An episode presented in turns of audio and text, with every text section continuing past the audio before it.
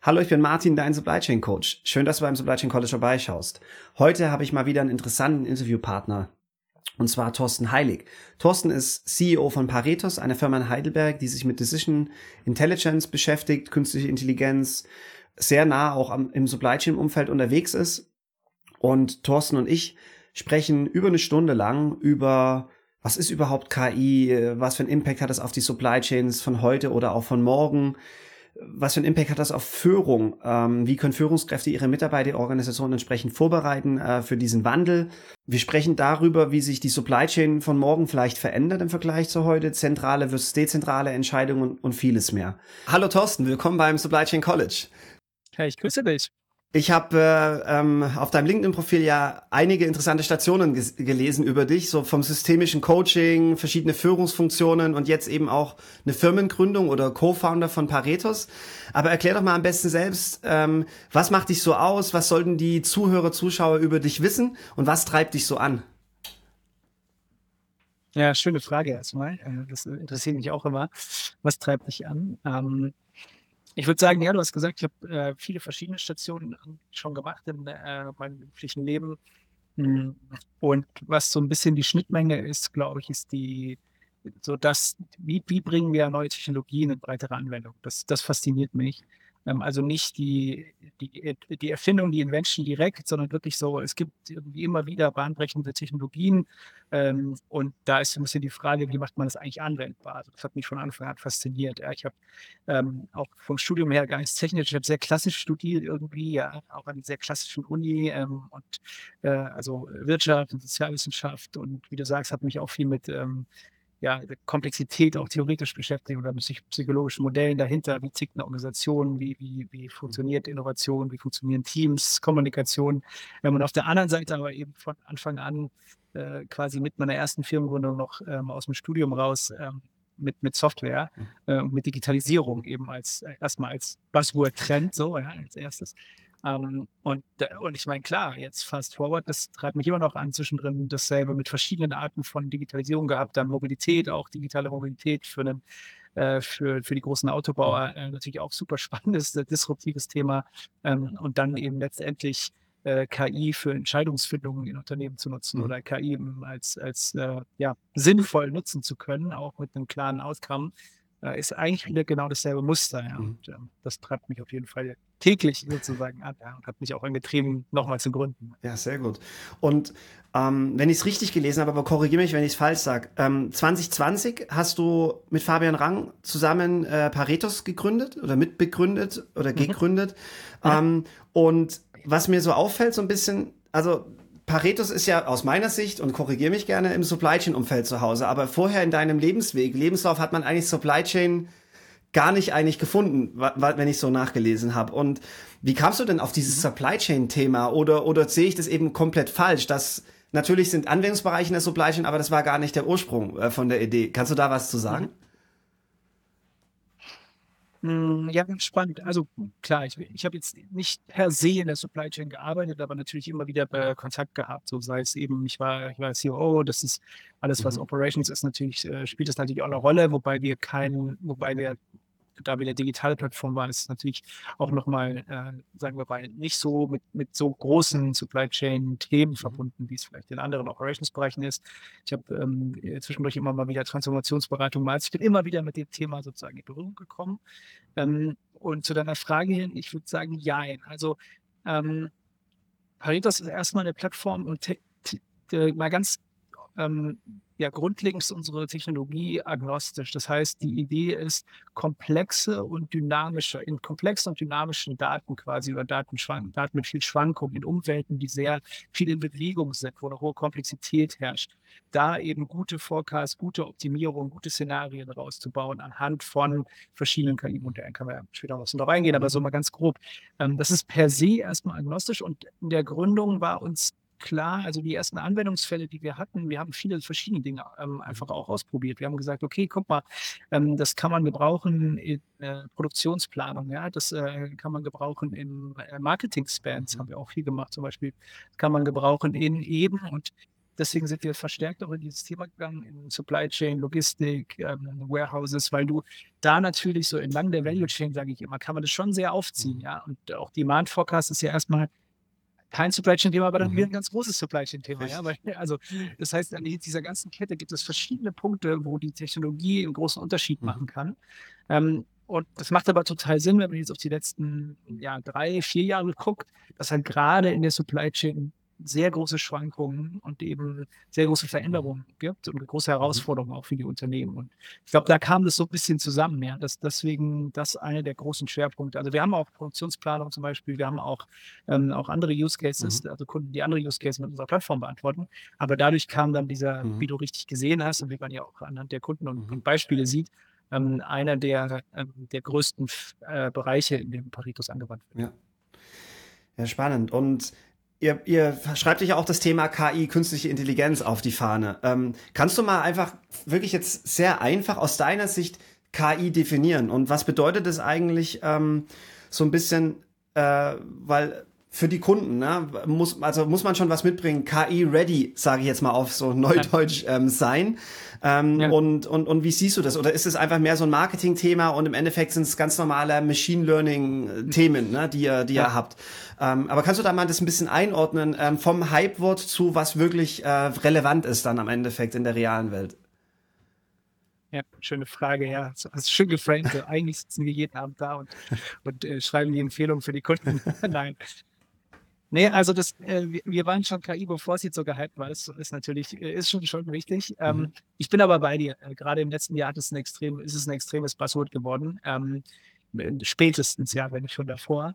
Äh, ich glaube, was für uns wichtig ist, lass mal kurz ausholen. Ja, wir haben ja ein bisschen Zeit, das mhm. ist ja mhm. das Schöne an dem Format. Ähm, was ist denn die Herausforderung? Ja, die Herausforderung ist ja, ähm, wie können wir Muster erkennen, äh, in, äh, aus irgendwelchen Daten, die vorhanden sind. Ja, zum Beispiel nehmen wir mal einfach jetzt, weil das kann man, kann man sich immer schön vorstellen, so Sales-Prognosen oder Demand-Prognosen, also Vorhersagen, wenn man weiß, okay, was wollen denn unsere Kunden eigentlich? Wird immer sehr einfach äh, an, an Kleidungsstücken zum Beispiel, kann man sich vorstellen, ja, wenn ich jetzt hier schwarzer Pulli, mhm. äh, Größe M, wenn ich den jetzt irgendwie, wie viel verkaufe ich den denn eigentlich in den nächsten ähm, 20 Wochen mhm. oder so, ja, weil ich weiß halt, so lange brauche ich für irgendeinen Reorder-Prozess oder wie auch immer. Ähm, und umso besser ich das weiß, ne, umso, also dieses Planung, ja, das ist ja irgendwie ein ganz integraler Bestandteil natürlich von, von fast jedem Geschäftsmodell. Ähm, und ich glaube, was, wenn man über KI nachdenkt, ist ja immer spannend, was ist denn Künstler? Also ich finde ganz schön, Decision Intelligence ist ein schöner Begriff, mhm. ja, so nennen wir uns, oder nennt sich ja unsere Kategorie auch weltweit, ähm, weil ich glaube, es ist eine Verbindung. So, was ist denn künstliche Intelligenz und was ist menschlich? Ja, mhm. also wenn, wenn, wir über künstlich sprechen, dann ist ja auch die Frage, was ist denn dann quasi äh, sozusagen der Mensch mhm. oder wie wir sagen KKI, also die künstliche, künstliche Intelligenz, mhm. ja, der, äh, was ist sozusagen der Mensch. Ähm, und was der Mensch extrem gut kann, ähm, ist äh, Kontext setzen, also zwar die Fragen zu stellen, mhm. sage ich mal. Ja, also wirklich zu sagen, okay, ich will jetzt, also ich will wissen, wie viele Pullis äh, in den nächsten 20 Wochen zum Beispiel. Also dieses eher so kontextbezogene und so das Strategische. Also ja, natürlich kann ich mir auch so eine Über-KI vorstellen, ja, die mein, mir alle Fragen zu meinem Unternehmen beantwortet, wie ich mein Unternehmen baue. Ich muss gar nichts mehr machen, aber das ist im Moment noch Science Fiction und wird es auch noch lange bleiben. Das heißt also, diese wirklich langfristige strategische Brille, dieses aus anhand von verschiedenen Szenarien auch große Entscheidungen zu treffen, so, ähm, da kann KI helfen, kommen wir gleich dazu, aber das im Gesamten, das ist auch was, was zutiefst äh, menschliches in dieser Komplexität dann eben diese Durchsicht zu haben. So, und jetzt hatten wir lange Zeit was Drittes und das war Intuition. Mhm. Ja, äh, Intuition heißt für mich im professionellen Kontext, heißt für mich eben Muster, Muster zu finden aus Daten, aus gelernten Verhalten, mhm. aus gelernten Daten. Ja, also platt könnte man sagen, haben wir schon immer so gemacht, aber es ist ein bisschen mhm. diffuser, ja. Es ist ein bisschen diffiziler. Mhm. So, es ist, ja, ich lerne aus dem, was ich schon immer so gemacht habe, aber natürlich habe ich immer wieder neue mhm. Einflüsse. Ich lese, was ich sehe, was ich merke. Es gibt irgendwie der Tanker steht quer. Ah, okay, was, was heißt das denn? Stand schon mal ein Tanker quer? Haben wir wieder einen Corona-Outbreak hier? Also ich, ich lerne ja auch mit neuen Events, aber wir lernen also dazu, aber wir, wir nehmen so die Muster, die wir kennen. Und was sich jetzt in den letzten Jahren geändert hat, ist, da ist die Maschine besser geworden. Also lange Zeit, und du hast es angesprochen, mit den, sagen wir mal, eher linearen, einfacheren Modellen, die es am Anfang gab. Ja, dann nehmen wir einfach mal einen Durchschnittsforecast, äh, ja, also nehmen wir einfach mal den Durchschnitt der letzten Jahre und legen ihn linear nach vorne, dann ist das erstmal auch ein Modell, ja. Dann haben wir also auch ein Modell und können es nach vorne klappen. Ähm, und das ist auch in einem sehr stabilen Marktumfeld ganz okay. Ich kann auch die Saisonalität mit abfangen. Ich kann auch sagen, ich mache das pro Monat und dann kriege ich das vom Vorjahr, kann ich klappen. Lange Zeit hat das gereicht, ja. Ähm, und dann kann man sich ein bisschen diffiziler vorstellen mit Experten, der da sehr lange drin arbeitet und fünf verschachtelten mhm. Excel-Listen. So sieht ja dann die Realität aus. Aber im Prinzip ist es genau das. Ähm, und jetzt merken wir aber, damit stoßen wir an Grenzen. Ähm, weil wir merken, dass die Einflussfaktoren so komplex geworden sind. Es sind also so viele verschiedene. Die Kausalität ist nicht mehr ganz klar. Und es gibt die, die Dynamik, das heißt, die Events in der Umwelt, was passiert, politisch konfliktiert, mhm. Tanker da, Virus hier, Veränderungen in der Konsumgesellschaft, ja, das ist super krass. Also viel schnellere Veränderungen auch. Wettbewerber, die aufpoppen, ja, denken wir an Retail mit jetzt irgendwelchen chinesischen äh, Timus und was auch immer, innerhalb von einem Jahr. Also es passieren Dinge in viel schnellerer Dynamik, mhm. die unter Lieferkette, also an allen Enden passiert sozusagen was. Und das macht eben, das hat äh, Professor Kruse, ganz äh, meine, einer mhm. meiner Favorite Forscher so im, im äh, Kognitiv- und Komplexitätsumfeld, ja, hat es mal so schön gesagt, so diese Lernreise, die am, äh, sozusagen, die wir hatten, die, die ist so lange für uns gültig, wie sich die Umwelt nicht signifikant geändert hat. Mhm. So, und, und das passiert aber die ganze Zeit. Und jetzt komme ich zurück zu der Frage. Darin sind jetzt neue KI-Modelle extrem gut geworden. Mhm. Also das heißt, neuronale Netze oder auch ein bisschen hochwertigere Machine Learning, ähm, dynamischere Machine Learning-Verfahren sind darin extrem gut geworden, diese Muster schneller zu erkennen und optimalere äh, Lösungen oder Prognose, durch Prognoseverfahren optimalere Forecasts zu finden. Ähm, und jetzt stellt sich für mich eben die Frage, und so ist Paretos entstanden, wie können wir das anwenden? Also die Technologie ist da, aber wie schaffen wir es, diese Technologie an genau der richtigen Stelle anzuwenden, um dann eben einen besseren Forecast oder bessere mhm. Szenarien zu finden und dann eigentlich die optimale Verschmelzung zwischen Mensch und Maschine zu haben. Ja, ja ich finde das, find das sehr spannend und man merkt halt schnell, es wird halt, du hast das Wort Komplexität jetzt schon mehrfach verwendet, es wird eben sehr schnell ja. komplex. Jetzt auch, wenn ich jetzt einfach mal als Laie so auf das ganze Thema schaue, weil, ja. ähm, also das eine ist ja auch, ich glaube, den hattet ihr auch bei euch auf der Trade-off-Veranstaltung, den Nikolas äh, Van de Poel. Er spricht ja auch mal von, von ja. diesen ähm, Forecast-Wettbewerben, ne, die global einmal im Jahr stattfinden. Ja. Dass man irgendwie sieht, so unter den Top 20 äh, äh, ersten Plätzen, sage ich mal, den 20 ersten Plätzen sind gar keine statistischen Forecast-Modelle mehr, sondern alles irgendwelche mehr Advanced-Modelle, Machine Learning und, und, und, alles, was du gerade angesprochen hast. Also das spricht ja für sich, ne? dass eigentlich kein klassisches, einfaches Modell es mehr schafft, irgendwie solche Wettbewerbe zu gewinnen, ja. komplexe Situationen vorherzusagen. Auf der anderen Seite, hm, jetzt, ich bin ja eher der absolute Pragmatiker, ähm, äh, der jetzt über 20 Jahre im Supply Chain Umfeld, vor allem im Planungsumfeld gearbeitet hat. Und was mir, was mir so auffällt, wenn ich so ein bisschen auf die Personen, die Menschen ne, dahinter schaue, die eigentlich, sag ich mal, so Planungsjobs oder Entscheidungsjobs in den Unternehmen hat, haben, ähm, was mir auffällt, und ich schließe mich da überhaupt nicht aus, je mehr Variablen man in diese Gleichung jetzt einfach gesprochen reinnimmt, desto schwieriger ist es eigentlich zu vertrauen, was das Mo Modell, das System, sage ich mal, ausspuckt ja. und auch zu wissen, wie kann ich denn überhaupt sagen, ja, nehme diesen, diese Variable rein oder diese möchte ich abgeschwächt oder gar nicht drin haben? Kann es ja Gründe geben. Also kannst du da mal was zu sagen? Auch wenn man solche Modelle hat, wenn die gewachsen sind über die Zeit, wie kann ich denn überhaupt noch als Anwender eingreifen oder sollte ich das gar nicht ja. tun? Ja, ich glaube, die Frage, ich würde die Frage kurz zurückstellen, mhm. weil das ist natürlich die Frage, was ist, was ist Eingreifen und wo? Da lohnt es sich quasi ein bisschen detaillierter hinzugucken. Also erstmal vielleicht zu dem ersten Teil. Ähm, ich, ich würde es auch so sehen. Also es ist natürlich komplexer geworden. Deswegen glaube ich, wir müssen, es lohnt sich, das Thema KI in Anwendungen ein bisschen differenzierter zu betrachten. Das ist groß genug, dass es eben wichtig ist, dass nicht wie so ein, ja, wir brauchen KI, mhm. Hinzustellen, sondern es ist einfach so ein, äh, so ein ja, äh, signifikantes Thema, dass es sich lohnt, verschiedene Tiefen und verschiedene Sorten quasi mal zu sortieren. Ja. Fangen wir einmal an, weil es jetzt gerade natürlich was ist, was uns oft begegnet, äh, generative KI, ja, und, äh, und andere KI, mhm. Business-KI, wie sie nennen, das heißt, äh, es gibt ja, also erstmal fängt es ja mal an zu überlegen, für was für einen Use Case. Und wie gesagt, daran sind wir Menschen extrem gut. Also was für, eine, was für einen Anwendungsfall haben wir denn eigentlich? Ja, so, jetzt gehen wir in die Planung, wie du sagst, und machen wir eben dieses Beispiel, gehen wir da mal rein. Da ist zum Beispiel Gen AI nicht Mittel der Wahl. Also natürlich kriegst du auch mit einem ChatGPT einen guten Forecast, aber so Time Series Forecast, also das, was wir ja alle suchen hier mhm. in dem Bereich, das ist nicht, das ist eben nicht das Feld von generativer KI, die auf Sprache trainiert wurde. Mal ganz zu schweigen von dem, dass ich meine Daten da nicht reinladen will. Mhm. Das ist noch eine ganz andere Thematik, die natürlich sehr wichtig mhm. ist, ja. Aber so, ähm, das heißt also, wenn wir jetzt in diesem Bereich Forecast AI schauen, dann bin ich bei dir. Dann ist es natürlich so, dass die, dass da äh, ja, dass sich da einiges getan hat in den letzten Jahren, sieht man eben an solchen Beispielen, wie du gesagt hast, mit den, mit den äh, Wettbewerben. Nichtsdestotrotz liegt der größte Schlüssel immer noch darin, die richtigen Modelle für das richtige Problem auszuwählen. Mhm. Und jetzt so ein bisschen die Frage, was ist denn eigentlich die Aufgabe eines Planers und was ist die Zukunft? Mhm. Ähm, und was ist die Aufgabe eines Data Teams? Mhm. Was ist die Aufgabe eines Data Scientists? Also wir haben ja dann verschiedene Rollen, die, in, die jetzt schon und auch in Zukunft, glaube ich, wichtig sind zu betrachten, und da kommen wir zu deiner Frage zurück. Was will ich als Unternehmen ownen? Ja, was, was für Kompetenzen brauche ich als Unternehmen? Und an welcher Stelle will ich eigentlich eingreifen? So, wir als Paretos sagen, was wir, deswegen haben wir ja unser Produkt so designt, wir sagen, die Entwicklung der Modelle ist rasant. Ja, der ein, das Mapping der Modelle auf den Use Case äh, und die, das Tuning der Modelle, das ist was, was die meisten Unternehmen nicht in ihrem Unternehmen brauchen werden. Ja, äh, die Anwendung der Modelle äh, und die Inputfaktoren, wie du schon gesagt hast, auch, was nehme ich denn eigentlich rein, was ist denn wie gewichtet mhm. und so weiter auf einer Fachebene, das muss das Unternehmen ownen. Also das heißt, das, was wenn wir über Transparenz sprechen, wenn wir über, über Kontrolle sprechen, dann sprechen wir aus, aus, aus einer Pareto-Sicht, das ist auch meine tiefe Überzeugung, warum wir gegründet haben, weil es ein großer Unterschied zu vielen anderen, sprechen wir eben auf der Business-Schicht. Ja, also es ist wichtig zu verstehen, die Transparenz rein, also Kontrolle rein und Transparenz raus mhm. quasi, aber wie das Hyperparameter-Tuning mhm. von dem neuronalen Netz jetzt genau aussieht oder welches Modell jetzt für welche SKU-Gruppe genutzt wurde, das ist was hochtechnisch Komplexes, mhm. was sich in Zukunft vielleicht ein paar Tech-Player wird es den ihr Core, ja, aber den meisten Unternehmen so ein bisschen wie die CRMs, so am mhm. Anfang haben alle selber gebaut, ja, aber irgendwann werden sich da Muster rausbilden. Und ich glaube, das wird ein Hygienefaktor. Das wird einfach ein Tool, was du nehmen kannst, wie mhm. zum Beispiel Paretos, aber da werden sicher auch andere entstehen, wo du sagst, naja, das ist klar, das müssen wir nehmen, um wettbewerbsfähig zu sein. Die Frage ist, wie setzen wir es ein und für welche Use Cases? Mhm. Und da bin ich bei dir.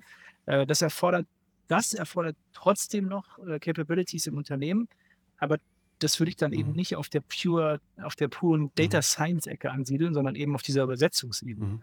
Ja, was ich, ich ja, ich finde es, finde es spannend. Ähm, ich habe in einem ganz anderen Zusammenhang bei einem anderen Podcast was über Salesforce äh, zum Beispiel mal gehört. Und da gab es äh, einige Unternehmen, die schon bei der Gründung, also wo sie noch super klein waren, haben die schon eigentlich so den, das Mindset reingebracht und das ganze Setup organisatorisch, um so ein CRM-Mindset zu bekommen und eben alles auf solche Tools wie Salesforce dann auszurichten.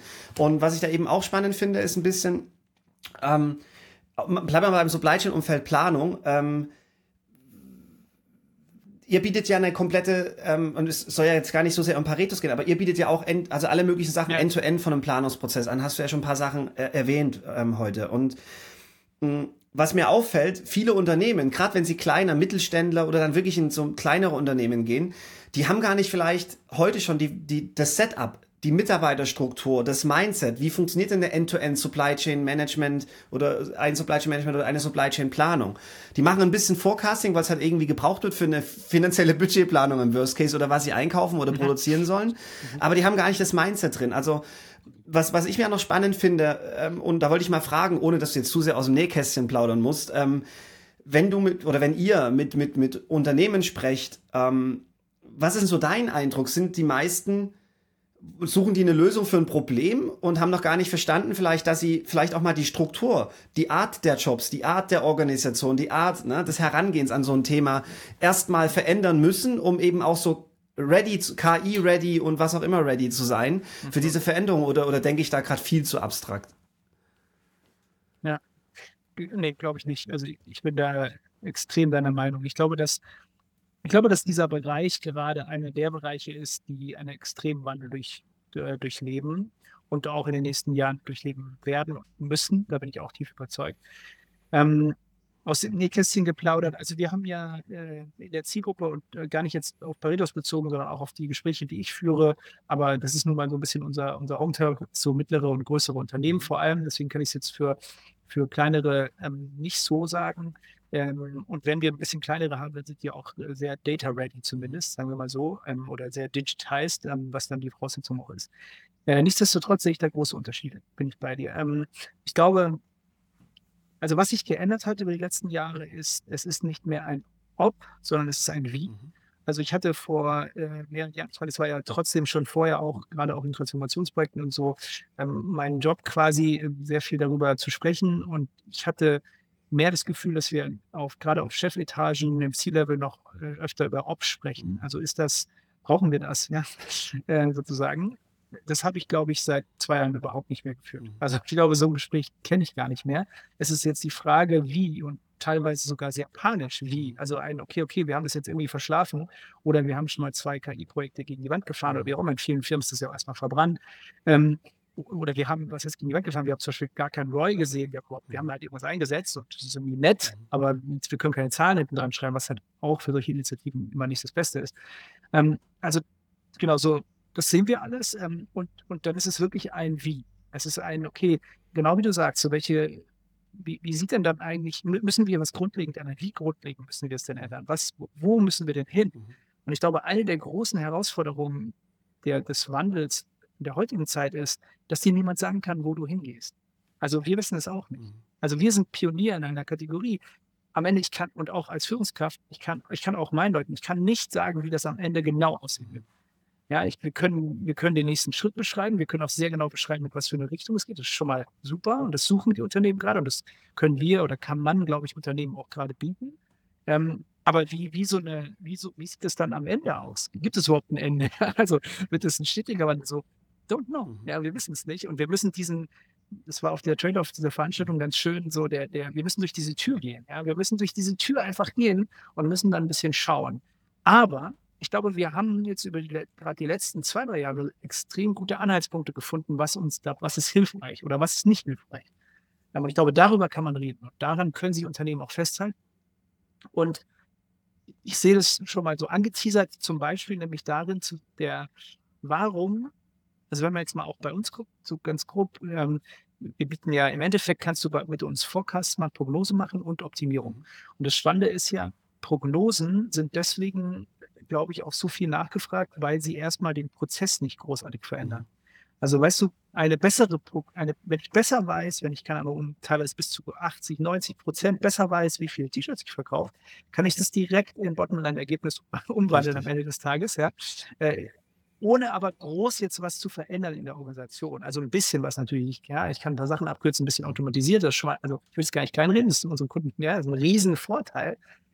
Aber da steckt noch wesentlich mehr drin. Ja. Ich kann noch mal automatisierte Nachbestellungen machen. Ich kann ganz anderes Dinge dadurch in Szenarien verpacken und wirklich vorausschauen, da äh, noch mal Planungen machen, kürzere Zyklen, auch ein Riesenthema zum Beispiel. Ja, ich meine, große, weiß ich nicht, äh, Ketten, die irgendwie zweimal im Jahr Planungsanpassung machen, weil es einfach so ein Riesenaufwand ist, auf einmal quasi wöchentlich drauf gucken können und eigentlich per Knopfdruck. Das ist ja eine Veränderung, die ganze Bereiche betreffen ja. wird.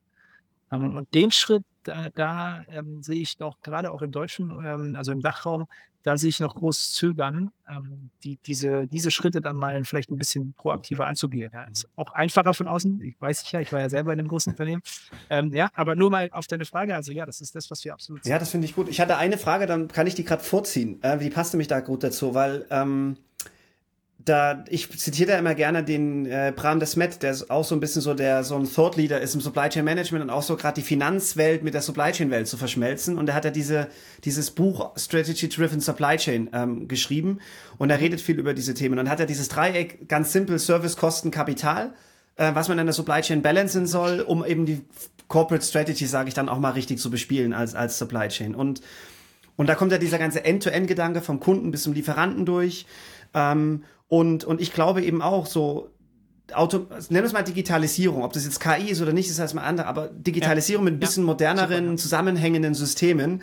das ist für mich so die Grundlage, um das eben zusammenzubekommen. Und so ein bisschen die Frage jetzt in deine Richtung war eigentlich, und da weiß ich auch nicht, wie die Zukunft aussieht. Deshalb wollte ich mal fragen, was du für eine Meinung hast. Und die kann ja übermorgen schon wieder anders aussehen. Diese End-to-End-Prozesskette, so klassisch eben Kunde bis Lieferant, ne, durch die Unternehmen durch. Ähm, und vielleicht auch firmenübergreifend, Fragezeichen. Ähm, mhm. Wie vereinfachen wir vielleicht diese Value Chain oder können wir da irgendwas standardisieren? Gibt es überhaupt noch den Standard in Zukunft oder ist, ist jede Lieferkette in Zukunft individuell? Oder wie, was hast du für ein Take? Also, wie gesagt, das wird sich noch ändern wahrscheinlich, aber wie, wie, wie siehst du darüber? Oder wie, wie, wie denkst du darüber nach? So wollte ich fragen. Ja, super spannend. Äh, ich will es in zwei teilen, okay? Das erste ist äh, dieses Dreieck und das zweite wäre dann diese vernetzte Lieferkette oder wie auch immer wir sie nennen. Also erstens, ähm, dieses Dreieck. Ich glaube, ist eine tiefe Überzeugung von mir. Ich glaube, dass wir, wir haben über Komplexität gesprochen und ich glaube, wir müssen wieder gucken, dass wir nicht Komplexität zu stark simplifizieren. Mhm. Ähm, ich glaube, das haben wir lange gemacht, auch wenn wir auf deutsche Konzerne gucken, gar kein Vorwurf. Ne? Das ist einfach, weil die Antwort war linear und das ist gut, das war gut, das war lange Zeit gut. Ja, es ging in Richtung, klar, Massenproduktion quasi. Es ging in Richtung Abläufe. Ja, es ging, also ganz viel war immer, wir vereinfachen das, es gibt einen klaren Rahmen und wir können das quasi linear, wir können das in Hierarchie, also in lineare Organisationen ähm, und wir können das in Abläufe packen. Ähm, und ich glaube, was jetzt passiert ist, die Antwort auf ganz systemtheoretisch gesprochen, ist die Antwort auf Komplexität, Komplexität. Das ist super schwierig zu greifen, aber das ist sozusagen die Idee, ja. Also, dass du, dass du es schaffst, andere Formen von Organisation, andere Formen von Abläufen, Prozessen und so zu bauen, die dann, die einfach anders funktionieren, andere von vernetzten Organisationen nennen, vielleicht sogar eben zwischen den Organisationen und so weiter. Ähm, und das bedeutet aber auch, balanciertere Entscheidungen treffen treffen zu müssen. Das heißt, dieser, wie du auch aufgemacht hast, zum Beispiel so ein Dreiklang, ja, so wie wir es nennen, Trade-off-Szenarien, das ist genau das, also Trade-offs zu haben, deswegen übrigens heißen wir auch Paretos, mhm. ja, wegen Pareto-optimalen. Entscheidungen. Also eine wirklich optimale Entscheidung unter Berücksichtigung verschiedener Zielgrößen. Mhm. Und zwar konkurrierender Zielgrößen, ja, weil ich kann eben nur mal nicht, wenn, wenn du mir die Frage stellst, wie kann ich möglichst kostensparend sein in meinem Lager, sage ich, mach dein Lager zu. das ist die ganz einfache Antwort. So, aber das ist natürlich nicht im Sinne des Erfinders, weil du willst ja auch Umsatz machen und Service Quality. Also, und schon hast du den Trade-off irgendwie. Und wir merken oft gar nicht, wie oft wir diesen Trade-off in unserem Daily mhm. Doing eigentlich haben, hinten dran liegend, weil er hinter Prozessen versteckt ist. So, jetzt zurück zum zweiten Teil, genau. Deswegen glaube ich, dass da ein Riesenpotenzial liegt, dass da ein, ein Riesenpotenzial liegt, Dinge ähm, komplett anders anzugehen, nämlich zum Beispiel aus der Lösung zu denken. Also eben zu sagen, und da kommt Technologie ins Spiel. Wenn wir den, wenn wir den Lösungsraum sehen können, also wenn ich quasi, wenn, wenn ich dir sagen kann, 2% mehr äh, Servicequalität kosten dich 20% mehr oder mhm. kosten dich 3% mehr, dann hast du auf einmal die wieder, dann bist du wieder in Control. Dann, dann kannst du wieder, dann kannst du proaktiv sagen, das ist es mir wert. Mhm. Ja, aber es gibt eben auch, wenn man sich diese Trade-off-Kurven anguckt, das ist wirklich augenöffnend, ja, weil die sind halt nicht linear. Es gibt dann eben Knickpunkte, ja. wo du siehst, jetzt kannst du dann auch noch mal ein Prozent mehr, aber das ist so teuer. Und dasselbe mit, mit Sustainability. Mhm. Ja, wir haben gerade einen tollen Case mit Armed Angels gemacht, ja, die, der auch in der FAZ war und so.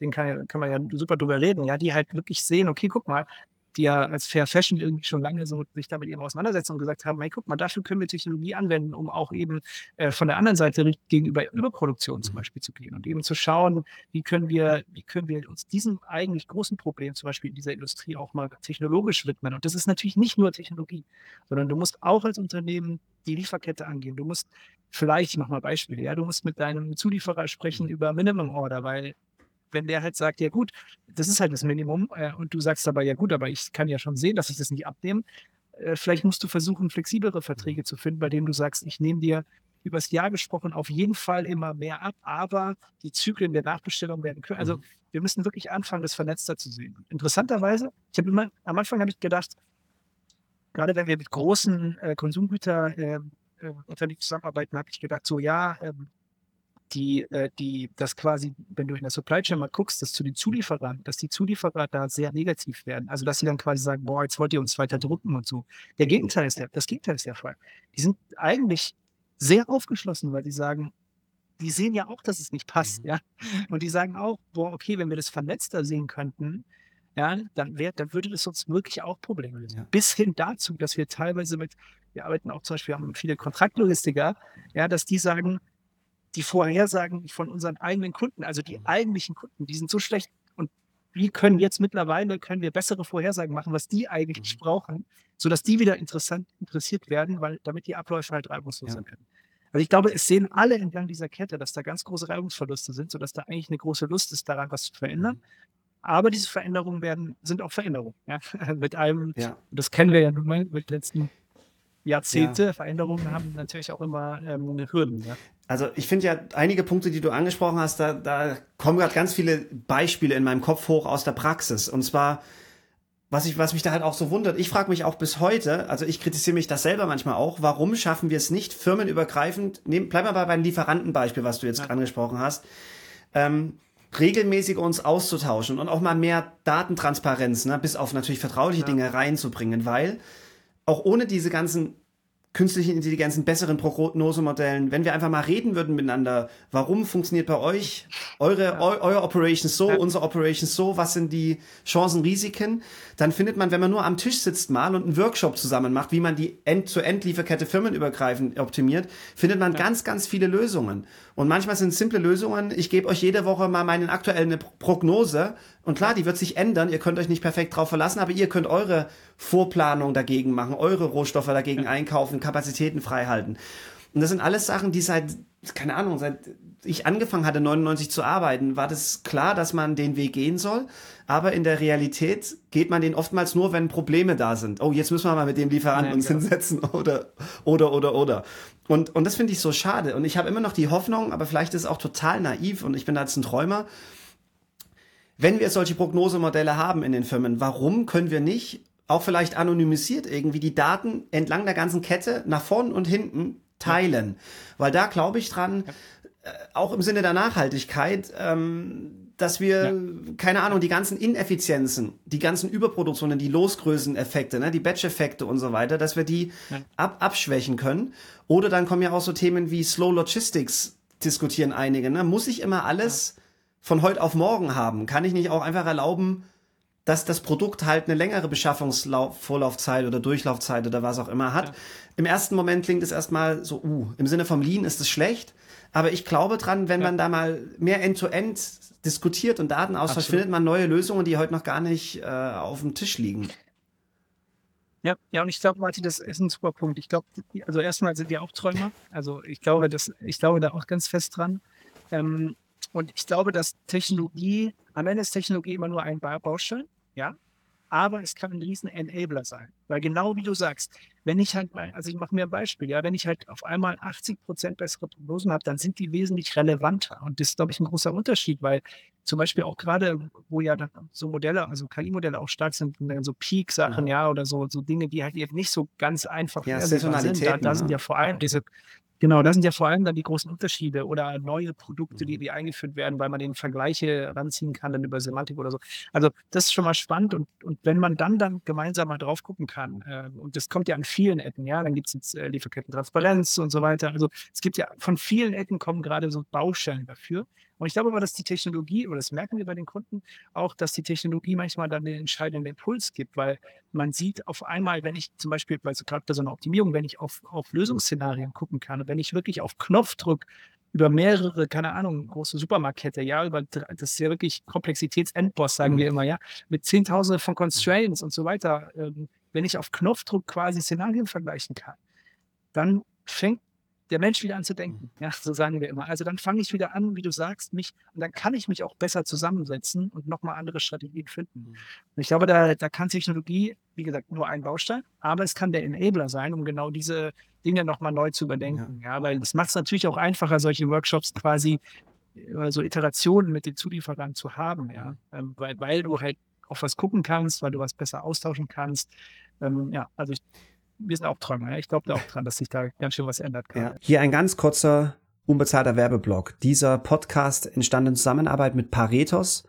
Paretos ist darauf spezialisiert, komplexe Abläufe mit Hilfe von KI zu optimieren, anstatt zum Beispiel mit Excel. Mit Paretos lassen sich Optimierungsmaßnahmen und Zukunftsszenarien besser, schneller und skalierbarer ermitteln als mit marktüblichen Tools. Paretos bietet eine bedienungsfreundliche oder bedienerfreundliche Decision Intelligence Software, zeigt ungenutzte Potenziale in den Unternehmen auf und hilft den Teams, sich entsprechend zu optimieren oder zu einer besseren Entscheidungsfindung zu kommen. Und das ganz ohne Vorkenntnisse oder Expertise im Bereich von Data Science. No more bad decisions dank Paretos. Falls euch das Thema interessiert, schaut doch mal auf der Homepage von Paretos vorbei. Dieser Podcast und noch folgende Podcasts sind in Zusammenarbeit mit Paretos entstanden.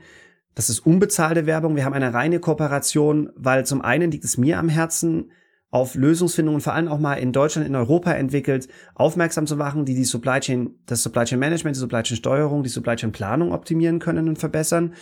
Und zum anderen ähm, gibt mir im Gegenzug äh, für die für die kleine Reichweite, die ich mit mit dem Supply Chain College bieten kann, ähm, hilft mir Paretos auch interessanter Gesprächspartner ähm, für euch für das Publikum, die Zuhörer und Zuschauer zu finden. Ich finde, Paretos macht einen sehr guten Eindruck. Sie arbeiten meiner Meinung nach genau in den richtigen Themen. Setzt euch doch mal mit Ihrem Produkt, Ihren Lösungen und dem Unternehmen auseinander. Und äh, ja, schaut mal auf der Homepage, LinkedIn etc. vorbei. Ich glaube, ihr werdet es nicht bereuen, insofern ihr Problemstellungen in dem Bereich Decision, Decision Intelligence, Supply Chain Planung, Supply Chain Optimierung in eurem Unternehmen oder Startup etc. vorliegen habt. Und nun weiter im Podcast. Nee, sehr schön. Aber Thorsten, ich glaube, wenn wir jetzt vom Träumen mal ein bisschen in die Realität wieder zurückgehen und gehen wir mal wieder aufs eigene, auf, auf ein Unternehmen. Ähm, mir geht es ein bisschen so organisatorisches Silo-Denken. Um das Thema geht es mir gerade. Verantwortlichkeiten, also Roles, Responsibilities, wie man auf Englisch so schön sagt. Mhm. Mhm. Was man aber auch da sieht, selbst in den Unternehmen, in zwei Richtungen. Äh, so klassisch äh, Einkauf versus Supply Chain Management versus Operations oder auch äh, Supply Chain Management versus Finance. Ähm, Im Sinne von, wir machen vielleicht eine gute Volumenplanung, aber aus irgendeinem Grund, ich mache das jetzt sehr einfach natürlich, ne, nimmt die Finanz aber für ja, ja. ihre Budgetplanung, ihre Estimate-Updates und so weiter trotzdem andere Zahlen. Und die gehen total mhm. auseinander. Ich sage ja nicht, dass sie gleich sein müssen, aber die sollten vielleicht eine gewisse Logik, eine, eine gleiche zu, äh, zugrunde liegen haben. Und was ich damit sagen will, eben, wir haben jetzt mal geträumt, firmenübergreifend, aber wir schaffen es ja in ganz vielen Unternehmen gar nicht, dass die Funktionen, die Abteilungen mhm. erstmal auf der gleichen Basis oder Grundlage zumindest ne, arbeiten. Ähm, hast du da eine Idee? Weil ich habe auch mal gelesen, du warst aus einer People Organization, also, also HR-mäßig, ne? Also äh, äh, hast du auch mal eine, eine, Station gehabt in deiner Karriere. Ähm, hast du eine Idee oder eine, eine Meinung, wie man Teams übergreifend, also cross-functional näher zusammenbringen kann? Hm.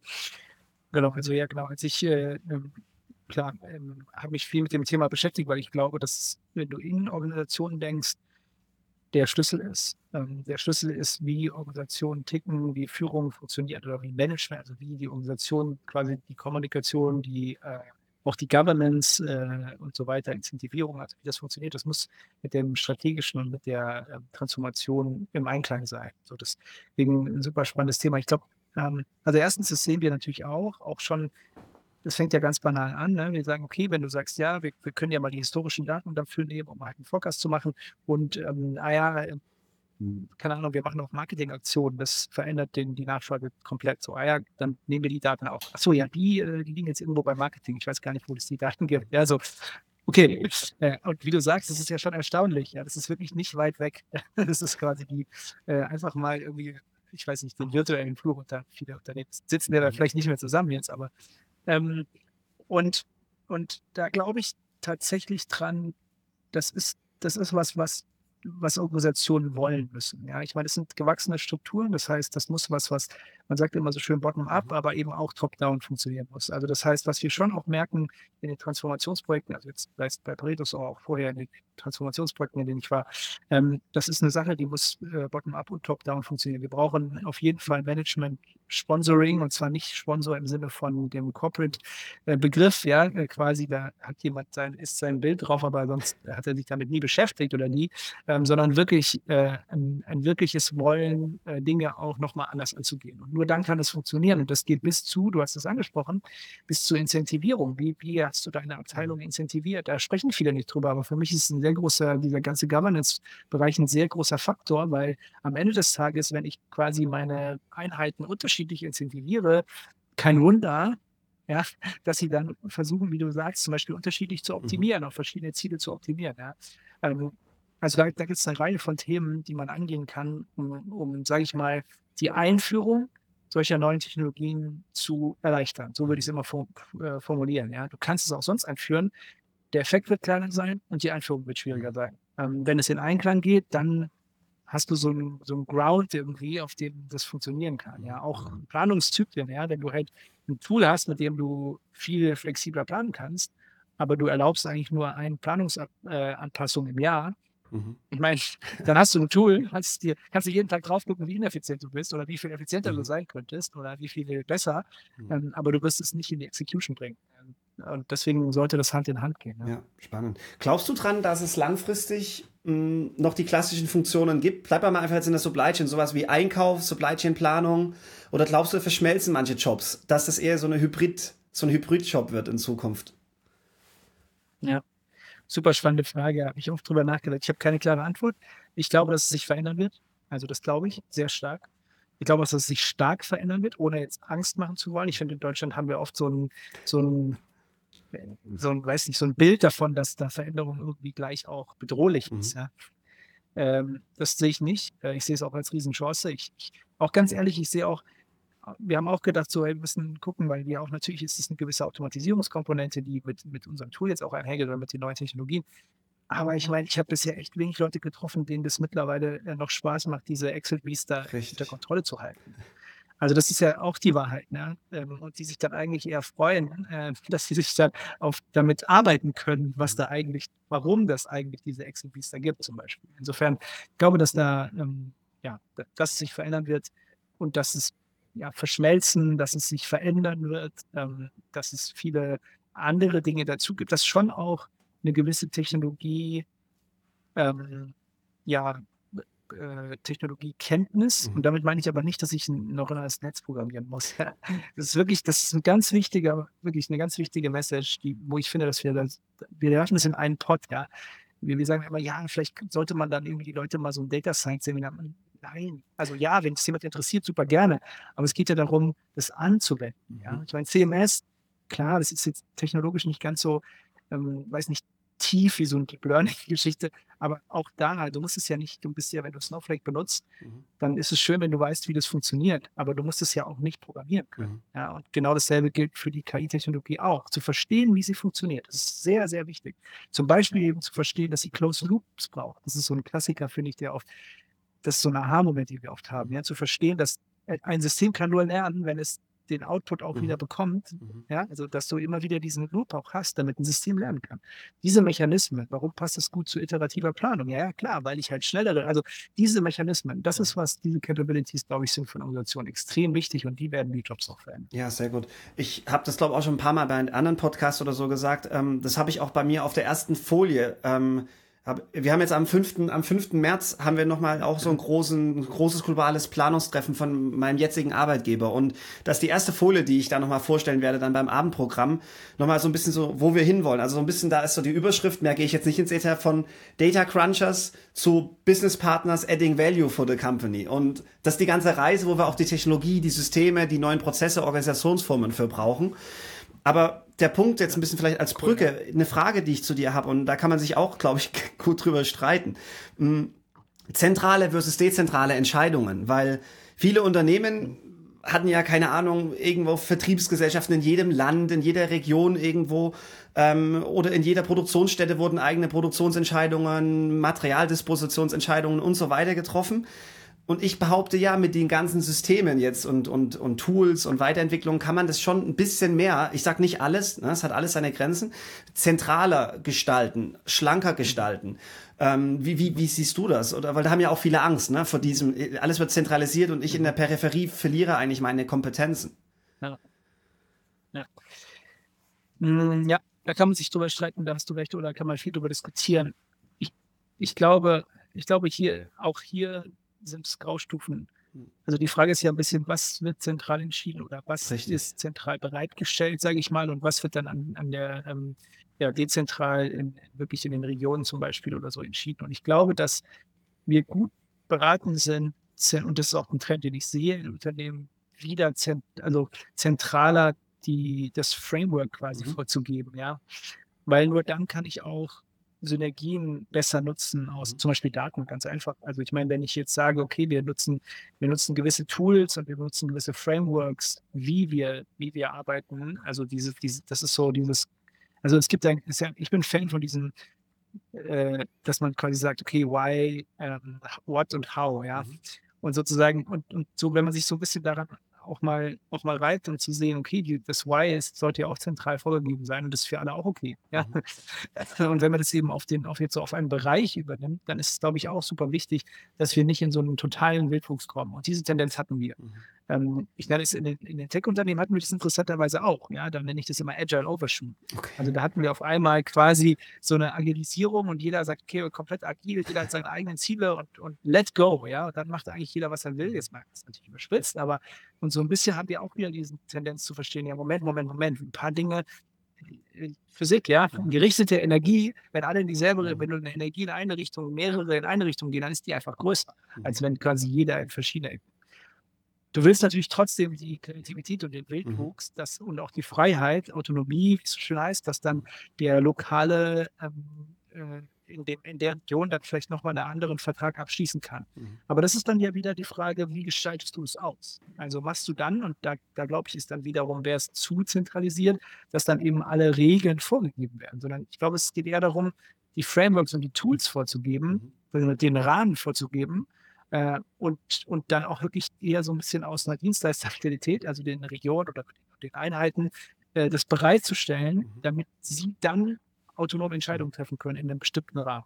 Ja, das wäre für mich das Zielbild. Ähm, was ich aber auch sehe, der Versuch zumindest, ja, dass es bei vielen ähm, funktioniert. Was natürlich aber sich für Regionen oft oder für Einheiten dann oft anfühlt, wie ähm, mhm. quasi wieder zurück zum, mhm. zum, äh, zu der Zentrale als, äh, als einziges System, äh, weil natürlich damit auch einhergehen kann, dass manche Entscheidungen oder manche Tool-Entscheidungen mhm. oder Framework-Entscheidungen oder Arbeitsweisen eher vorgehen. Ja. Ich glaube, was da gut zu passt, in dem, im Vorgespräch hatten wir einen, einen Satz äh, gesammelt zusammen. Ähm, wir brauchen weniger Bosse, sondern mehr Leader. Das passt ja vielleicht auch dazu, ne? je nachdem. Ja. Äh, absolut, absolut. Äh, was denkst du darüber und wie passt das gerade, was wir gerade die letzten Minuten diskutiert haben? Das kann man ja schön weiterspinnen. Wie, wie würdest du jetzt da drüber philosophieren? Was ist für dich ein Leader? Und was sind so die guten oder schlechten Beispiele, wenn man so Boss versus Leader, so die klassische altmodische Führungskraft zu vielleicht einer moderneren jetzt vergleicht? Ähm, hast du da positive oder auch negative Beispiele? Stimmt, ja. oh, ja. Ähm, also erstmal glaube ich, der, die, es gibt ja so diese, dieses ketzerische, so gibt es überhaupt noch Führung, brauchst du es überhaupt noch? Mhm. Ähm, ja. Äh, ich glaube ja. Ich glaube mehr denn je. Ich glaube, dass die, dass Führung ähm, und dass quasi moderne Führung, agilere Führung, wie auch immer wir es nennen, ähm, die so ein bisschen die, äh, die höchste Form der Führung ist, ja, ähm, dass das, dass das eben gar nicht so einfach ist, ja.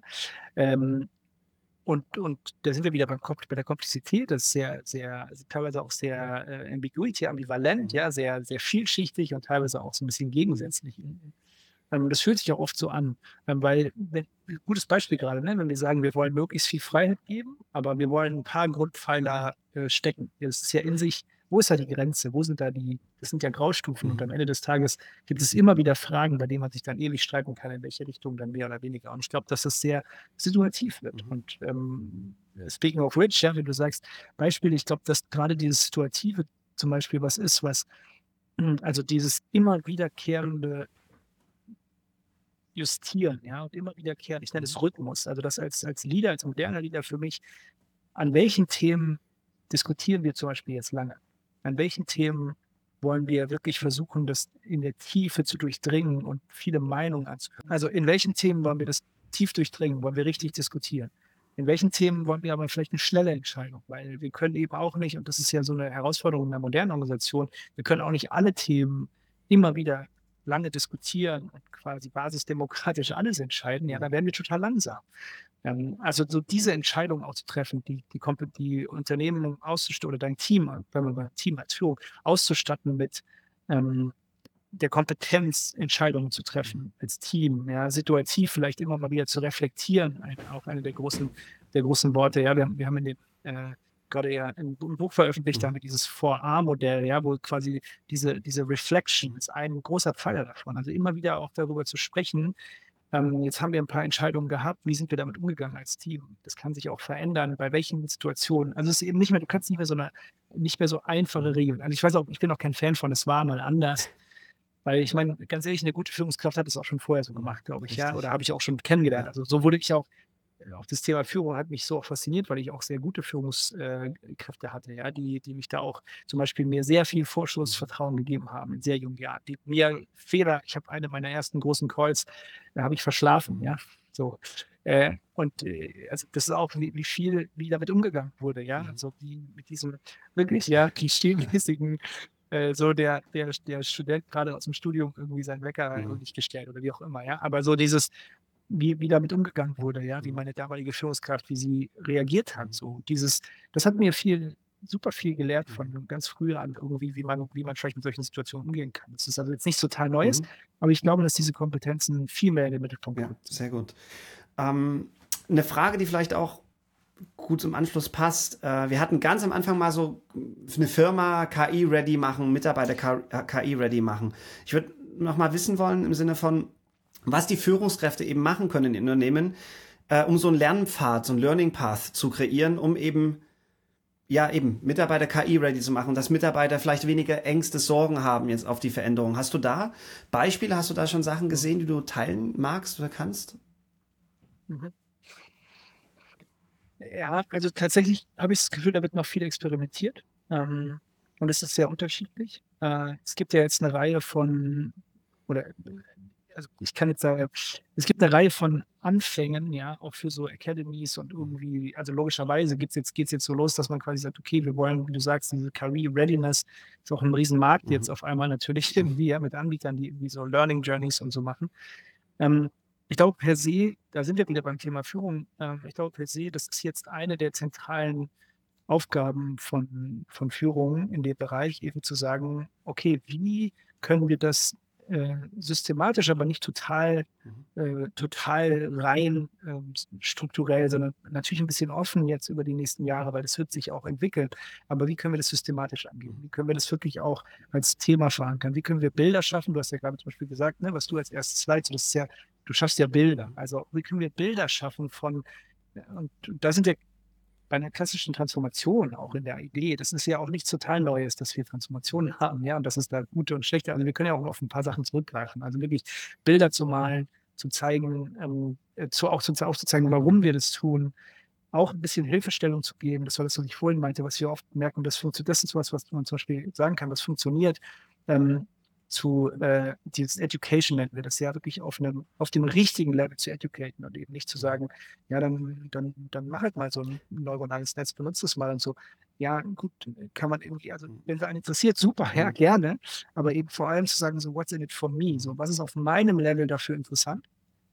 Ja, und das merken wir. Wir haben ganz, ganz oft zum Beispiel, äh, werden wir oder auch ich jetzt gefragt für so ähm, quasi im, im C-Level oder ähm, Upper Management Level dann auch mal so kleine Impulse zu geben. Ja, und das mache ich auch total gerne, weil es ist wirklich auch spannend, das auch ein bisschen zu demystifizieren. Sind wir ehrlich, du hast es vorhin ja auch gesagt, so, was ist dann auch wirklich KI? Hey Leute, das ist ein total spannendes Thema, aber wir, wir müssen es nicht so übermystifizieren. Ja, also es ist was, gerade jetzt, also auf den Bezug zu ähm, für Business KI, ja, gerade da, also gerade da, wenn es darum geht, es in Anwendung im Business zu bringen, dann erst recht bitte nicht übermystifizieren, ja. ja ich meine, wir können natürlich ganz viel darüber reden. Ähm, haben wir irgendwann äh, quasi eine, äh, eine, eine General äh, KI, die sozusagen, ja, die so ganz breit und wie weit können die Roboter gehen und, und was heißt das für die Gesellschaft und super spannend alles. Aber jetzt mal aufs Business bezogen, mhm. äh, da ist, glaube ich, super wichtig, auch ganz konkret zu verstehen, in welche Tiefe müssen wir wo gehen und, äh, und wie hilft mir das dann für meinen Job. Ja. Und das sehe ich als Aufgabe von Unternehmen, da ähm, in irgendeiner Form strukturell auch Hilfestellung zu geben. Ja, sehr gut, danke. Ähm, ich sehe schon, wir gehen jetzt auf die Stunde zu. Ich habe noch zwei, zweieinhalb, drei Fragen, äh, die ich noch gern stehen wollte. Du hast gerade C-Level, okay, du hast gerade C-Level angesprochen. Ähm, und dadurch wir hier auf dem Supply Chain äh, Kanal sind, wollte ich einfach mal fragen, was ist für dich die Supply Chain von morgen? Aber vor allem auch im Sinne von Vorstandsetage. Siehst du das heute schon oder denkst du, das wird dann stärker werden oder halt auch nicht, ähm, dass die Supply Chain Verantwortlichen auch mehr in dieses C-Level direkt reinrutschen und nicht mehr irgendwo bei kleineren Unternehmen irgendwelche Anhängsel sind von, manchmal sogar ganz klassisch noch von der Finanz oder so. Ähm, äh, wie, wie siehst du das da? Ja? Wie kommt die Supply Chain in die Chefetage oder kommt sie da rein in den Vorstand oder, oder eher nicht? Welche Trends siehst du dort? Hm. Ja, also erstmal, das sehe ich sehr klar, ähm, dass einfach die Bedeutung extrem zugenommen hat in der, in der Relevanz. Ähm, und das in verschiedenen Funktionen, sehr unterschiedlich von der Benamung oder vom, wie du sagst, von der Aufhängung noch, äh, aber prinzipiell äh, deutlich mehr vorstandsrelevant geworden, geworden ist und Vorstandsrelevanz gewonnen hat. Ähm, das, glaube ich, wird auch weitergehen. Ähm, ist auch, ein, glaube, ein wichtiger Trend, ja, weil es eben auch eines der Kernthemen, also je nach Unternehmen mhm. natürlich, aber für viele, viele, viele Unternehmen und für wesentlich mehr Industrien als noch früher ähm, einfach auch ein äh, sehr, sehr relevantes Thema ist schon, auch war, kann man jetzt drüber streiten, aber ich bin jemand, der über nach vorne genau. guckt, ja, deswegen, äh, also deswegen ist, äh, ist und sein wird, ähm, ja, glaube ich schon absolut. Ja, sehr gut. Und ähm, dann, man sieht es ja auch hinter dir auf, auf dem Video, die, die auf YouTube zum Beispiel gucken. Ähm, du hast ein Buch geschrieben, äh, mit jemandem noch zusammen. Äh, um was geht's da? Äh, wer sollte das lesen?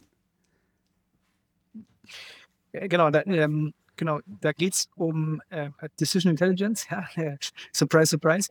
Äh, und das kam so zustande, dass Wiley mich gefragt hat, ähm, äh, ob ich nicht Interesse hätte, ein Buch zu schreiben. Und ich habe mir immer schon gedacht, das ist doch, das wäre irgendwie jetzt ganz cool, weil da gibt es noch nichts in diesem Bereich oder wenig. Es gibt äh, gerade so, also worum geht es? Also wirklich so ein bisschen auch in Anwendung. Also demystifizieren, ja, also ein bisschen, okay, guck mal, genau das, was wir eigentlich besprochen haben, ja, darum geht es auch in dem Buch zu zeigen, wie passt das zusammen, warum ist das, warum ist das wichtig, ähm, was ist dann Mensch, was ist Maschine, wie spielt es zusammen, was ist KI, also wie, wie funktionieren diese Mustererkennung mal ganz auf ganz High Level, äh, einfach erklärt, aber wirklich mhm. trotzdem ein bisschen tiefer gegangen, um genau dieses Verständnis zu schaffen. Ähm, und dann aber eben auch, also ungefähr die Hälfte vom Buch geht eigentlich über ähm, Change und mhm. Transformation. Und das, ich habe es auch mit einem, äh, mit einem ähm, ja, Change und Transformation Manager ähm, äh, von einer großen Beratung zusammengeschrieben, der eben auch viele Transformationsprojekte gemacht hat. Genau deswegen, ja, weil es eben mir wichtig war, dass es dieser Zweiklang auch äh, wirklich in dem Buch mal besprochen wird. Mhm. Ähm, und deswegen auch glaube ich, wer sollte das lesen? Ähm, du hast ja vorhin gefragt, was können Unternehmen tun? Eigentlich können sie das Buch lesen. Ja. Nein, aber ich glaube, jeder, der, der Lust hat, sich damit zu beschäftigen, ähm, es sind einige Beispiele drin, ja, natürlich auch viel aus dem Supply Chain Warehousing-Umfeld. Mhm. Und ich glaube, das äh, kann schon für, oder ist auch das Feedback so, dass es für viele spannend ist, die da eben mal äh, ein bisschen tiefer, aber nicht technisch mhm. reingucken mhm. wollen. Ja, es gibt viele so KI-Technikbücher oder KI-Philosophiebücher. Mhm. Auch spannend natürlich, wenn man sich irgendwie, aber eben so wirklich dieses in die Anwendung zu gehen. Mhm. Ähm, da ist, glaube ich, spannend. Ja, sehr gut. Also für alle Interessierten, ich verlinke das auch mal unten in den Show Notes, dann äh, habt ihr direkt den, äh, den, Link dazu. Und ähm, die Abschlussfrage von meiner Seite, ähm, wo möchtest du eigentlich noch hin, äh, Thorsten? Also auch privat, was willst du noch lernen vielleicht äh, in deinem, auf deinem Lebensweg und vielleicht auch ähm, wo möchtest du mit Paretos noch hin oder ihr mit Paretos noch hin? Ja. Ja, was will ich noch lernen? Boah, ich, ich lerne, ich lerne sehr gerne. Ähm, ich äh, ich habe jetzt gehört, dass die Theorie überholt wurde, dass man im Alter schlechter lernt. Okay. Äh, dass das mit den Synapsen gar nicht mehr so ist, sondern dass, äh, und das, ich habe es nicht nachgeprüft, ob es wirklich stimmt. Ich nehme das jetzt so. Ja, ich glaube, dass ich habe einfach Spaß daran, dass Synapsen sich neu vernetzen. Das ist einfach, äh, ich liebe das. Äh, ich habe keine Ahnung, ich habe im Lockdown angefangen, äh, Klavier zu lernen mhm. zum Beispiel. Äh, also auch wirklich so ganz einfach nochmal andere Dinge, habe den Sport gewechselt. Ähm, und ähm, also das sind so Dinge, ich finde es einfach spannend, Dinge neu zu erlernen. Ähm, und äh, deswegen habe ich da privat, gibt es auf jeden Fall ein paar Themen. Ähm, und äh, mit Paritos, ich glaube, naja, schau, ich glaube, ich glaube, die letzten Jahre waren für uns ein Zeigen, dass es möglich ist. Ja, also muss man ja auch sagen, wir haben da weltweit wirklich was ganz Neues geschaffen. Das dauert ein bisschen, bis man äh, quasi auch beweisen kann und bis die Leute einem glauben, dass es funktionieren kann. Natürlich gab es im, im, letzten Jahr dann auch mal diesen riesen Schub äh, extern ähm, über ChatGPT und den, den KI-Moment. Ja. Äh, so mit Pro und Con, also jetzt macht auf einmal jeder KI, das ist so ein bisschen Con, aber mit Pro natürlich, dass wir so als dann, dann doch schon ja gewachsener Pionier einer neuen Kategorie auf einmal diese Kategorie neben dem Gen AI eben jetzt, jetzt vor allem auch diesem Jahr, dieses Jahr erwarte ich nochmal Decision Intelligence so äh, in der Anwendungs-KI quasi im Business, äh, in den Business KPIs unfassbar gehypt wurde, was natürlich, ich will mich nicht beschweren, das ist ja super, ja, nur ich glaube, was, was für uns jetzt, und du hast ja gefragt, was für mich persönlich da mit Paritos wichtig ist, ist wirklich den Schritt der Anwendung und der Integration zu gehen. Ja, weil wir sind angetreten. Ich meine, warum habe ich diesen äh, ja auch tollen Job aufgegeben? Ja, warum hat Fabi sich aus der Forschung zurückgezogen? Warum arbeiten hier so viele tolle Menschen bei uns? Weil wir wollen wirklich, dass, dass diese, diese neue, faszinierende Technologie in der Anwendung Mehrwert bringt.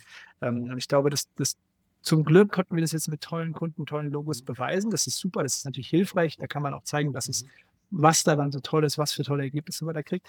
Ähm, und das wollen wir eben auch ähm, ja, noch für andere äh, Unternehmen natürlich machen und noch, noch, noch in tiefere Integration gehen, um eben auch zu zeigen, dass wir das ähm, aus, äh, ja, aus Deutschland raus bauen können, ja, weil das ist ja auch nicht selbstverständlich, mhm. muss man sagen, dass sowas so eine Lösung dann aus Europa und aus Deutschland Ja, richtig. Sehr gut. Da wünsche ich euch auf jeden Fall viel Glück und es ist ein schönes Zielbild, wenn ich das so auf Deutsch formulieren darf. Ähm, dadurch du heute der Gast bist, ähm, hast du auch das letzte Wort. Gibt es noch irgendwas, mit dem du abschließen möchtest, was du noch den Zuhörern und Zuschauern mitgeben möchtest? Okay, wow. no pressure. Das ist jetzt die, die die ganz wichtige Message. ist im amerikanischen, im, Amerika im amerikanischen Büchern ja immer so toll, ne? dann, dann ist so dieser, die nächste Abschnitt wird dein Leben verändern. so, äh, wenn du den liest. Nein, ich glaube tatsächlich, ähm, was ich merke immer wieder, ähm, ist, dass wir, was ich uns allen wünsche, ist ein bisschen Mut. Mhm. Äh, und das ist vielleicht äh, so der Abschluss nochmal in eine ganz andere Richtung. Ähm, wir haben so teilweise auch schon ein bisschen äh, das angerissen und äh, auch was du dann halt, so bei dir auch resoniert, so diesen Mut wirklich durch diese Tür zu gehen ja, und Dinge ähm, offen auch auf eine systematische Art auszuprobieren. Also nicht, nicht blinde Experimente, aber eben auch Mut zur Einführung von eben und zum Nutzen von neuen Technologien, äh, wo es ja durchaus jetzt auch die Möglichkeit gibt, dass ähm, ja, struktur, strukturierter oder systematischer auch ähm, anzuwenden und wirklich diesen Mut dann, das auch mal sich integriert anzuschauen, ja, und selbst wenn dann vielleicht dann nochmal irgendwie Schleifen gemacht werden müssen, aber das ist, das Tempo der Einführung ist ganz anders, als es vielleicht, wenn man sagt, ja, das haben wir doch schon mal versucht. Es ist anders geworden, ja, und ich glaube, der, der, der Mut, den, den wünsche ich uns allen äh, bei dem Thema. Das ist ein schönes Schlusswort. Danke, Thorsten, für deine Zeit und die Einblicke in, in deine Gedanken und in die Super, eventuelle Zukunft. Hat mir sehr viel Spaß gemacht. Vielen Dank. Ja, danke dir. So, wow, ich bin immer noch geflasht, wie toll dieses Gespräch mit Thorsten gelaufen ist. Es hat mir unheimlich viel Spaß und Freude gemacht. Und ich bin total froh, das für euch auch aufnehmen zu können, mit euch zu teilen auf allen möglichen Plattformen. Kommentiert doch mal unter dem Video, oder ähm, per E-Mail etc., was euch besonders gefallen hat an dieser Folge, was ihr mitgenommen habt, was für Fragen ihr noch an Thorsten gehabt hättet. Wenn ihr mit Thorsten Kontakt aufnehmen wollt, in den Show Notes sein LinkedIn-Profil verknüpft, äh, der Link zu Paretos äh, oder auch zu dem, äh, zu dem Buch, was er als Co-Autor mitgeschrieben hat. Ähm, würde sich bestimmt auch freuen, wenn ihr mit ihm mal Kontakt aufnehmt. Und wie immer, teilt das Video, liked das Video, lasst fünf Sterne auf Spotify etc. da. Das würde mir sehr helfen, um mich immer weiter motivieren, für euch neuen Content zu bringen. Bis zum nächsten Mal.